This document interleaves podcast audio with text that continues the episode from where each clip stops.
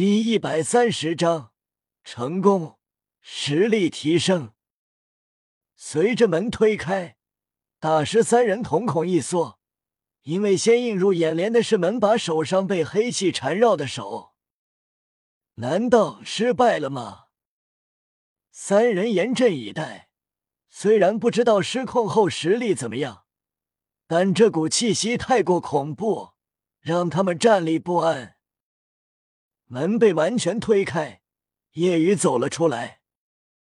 夜雨全身充斥着极为暴力、邪恶至极的气息，身体没有多的变化，只有双眼漆黑，以及整条左臂黑气萦绕。夜雨开口道：“老师，不用紧张，我成功了。”这句话让大师他们心头一松。叶雨理智还在，真的成功了。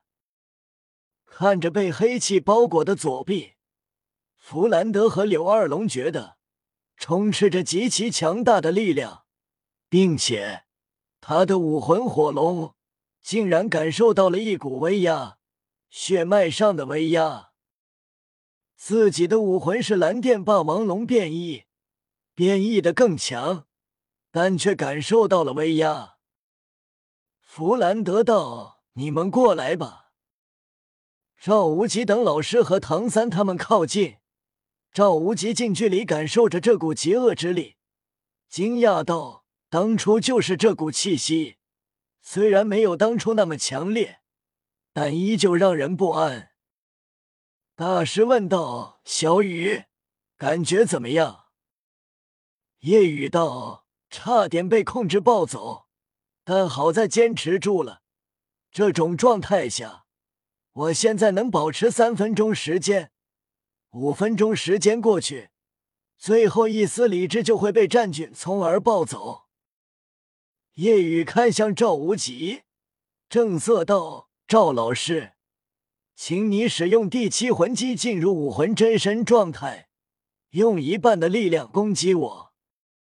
闻言，赵无极一惊，自己可是七十六级魂圣，使用第七魂技变成大力金刚熊，即便只是一半的力量，也能轰杀六十九级魂帝。虽然夜雨拥有越级战力。现在四十五级的实力，魂帝以下无敌手，即便是五十九级魂王，都不敌全力的夜雨。他觉得夜雨完全虚化，使用所有魂骨，全力下相当于六十出头魂帝实力。即便这黑气萦绕，但也不可能提升这么多吧。弗兰德道：“这小子每一次都会让人震惊，你就听他的吧。”赵无极点头，周身七个魂环闪耀，使用武魂真身，自身膨胀到六米高大，变身大力金刚熊。赵无极控制使用一半力量，大力金刚掌轰向夜雨。夜雨右手覆盖面部。完全虚化，双眼依旧是黑色。同时，四个魂环律动，给自己加持第三、第四魂技。完全虚化后，夜雨情绪愈发暴戾森然。夜雨左拳全力对轰出去，前方大气瞬间被排空。轰！一大一小的熊掌与夜雨的拳头碰撞，爆发震耳轰鸣，恐怖的力量涟漪波及开来。即便有弗兰德、柳二龙他们护着，但都身体微微后仰。身后的唐三他们连退数步，两人脚下地面掀起十米高、宽大的裂痕，不断朝着四周蔓延。砰砰砰！两人各自被震退，皆是后退五步。赵无极惊骇，竟然是军力敌。夜雨控制情绪平静下来，渐渐的左手上的黑气散去，双眼从漆黑变成了金色。初步掌握一点恶力，夜雨不管刚才的状态叫龙化，因为还没有龙的特征。夜雨管刚才的状态叫黑化。弗兰德、柳龙儿等人极为震惊，竟然势均力敌。这极恶之力，让夜雨的左臂力量提升了这么多吗？赵无极惊叹：“好小子，真是厉害，竟然相当于我全力状态下的一半力量。”夜雨道：“完全虚化状态下，再加上黑化，黑化持续时间极限就只有六十秒。即便只是六十秒，也是极其恐怖的了。”六十秒时间拥有这样强大的力量，而你只是四十五级魂宗而已，恐怖如斯。如果成为八十九级魂斗罗，你都可以战胜九十一级封号斗罗了。魂斗罗跟封号斗罗之间的差距天壤之别，即便是八十九级面对九十一级，也会被轻松虐杀。魂斗罗想拥有越境界战力，这是不可能做到的，从来没人能做到。但他的觉得夜雨可以。夜雨随意道：“即便我八十九级不黑化，也能杀死九十一级封号斗罗。你忘了吗？我完全虚化等级能提升两级，没有限制。”闻言。赵无极面孔抽搐，这个我倒是给忘了。柳二龙惊骇无比，这么恐怖？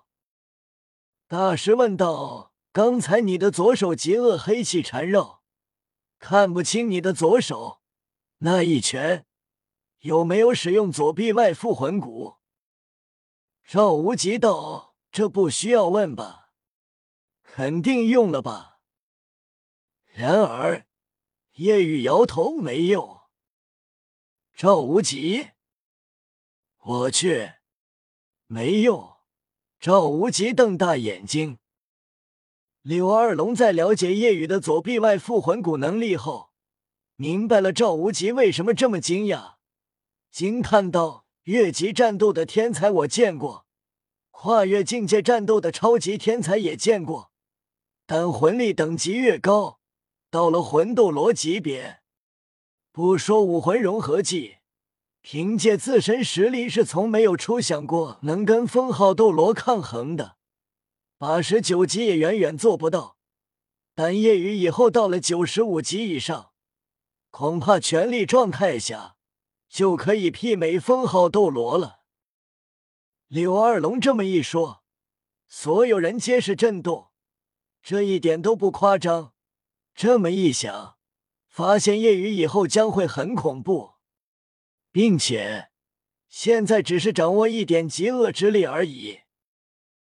弗兰德惊叹：“我很想知道，小雨第二武魂完全觉醒会拥有怎样的战力？”大师道：“恐怕难以想象。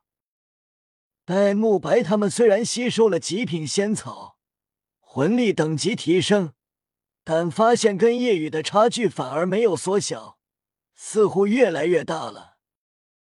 他们也不多想，他们七怪是比不过这一妖的。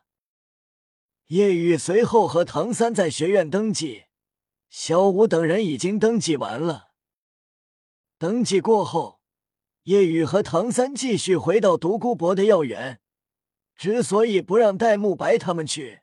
是因为他们去了起不到效果，因为承受不住冰火两仪眼，去了没用，不如在蓝霸学院。此时，独孤博回到自己的府邸，全身缠着白色绑带。独孤博是极气愤又无力，没想到唐三父亲是唐昊，他惹不起。想到唐三这个怪物和夜雨这个超级妖孽在他的药园里，他就有点担心。但转念一想，即便是他也不敢靠近一些药草，那么夜雨和唐三即便在那里也没用，所以他也就不担心了。虽然那里是块宝地，但他们也拿不走什么，独孤博这样嘀咕着。然而，独孤博还是天真，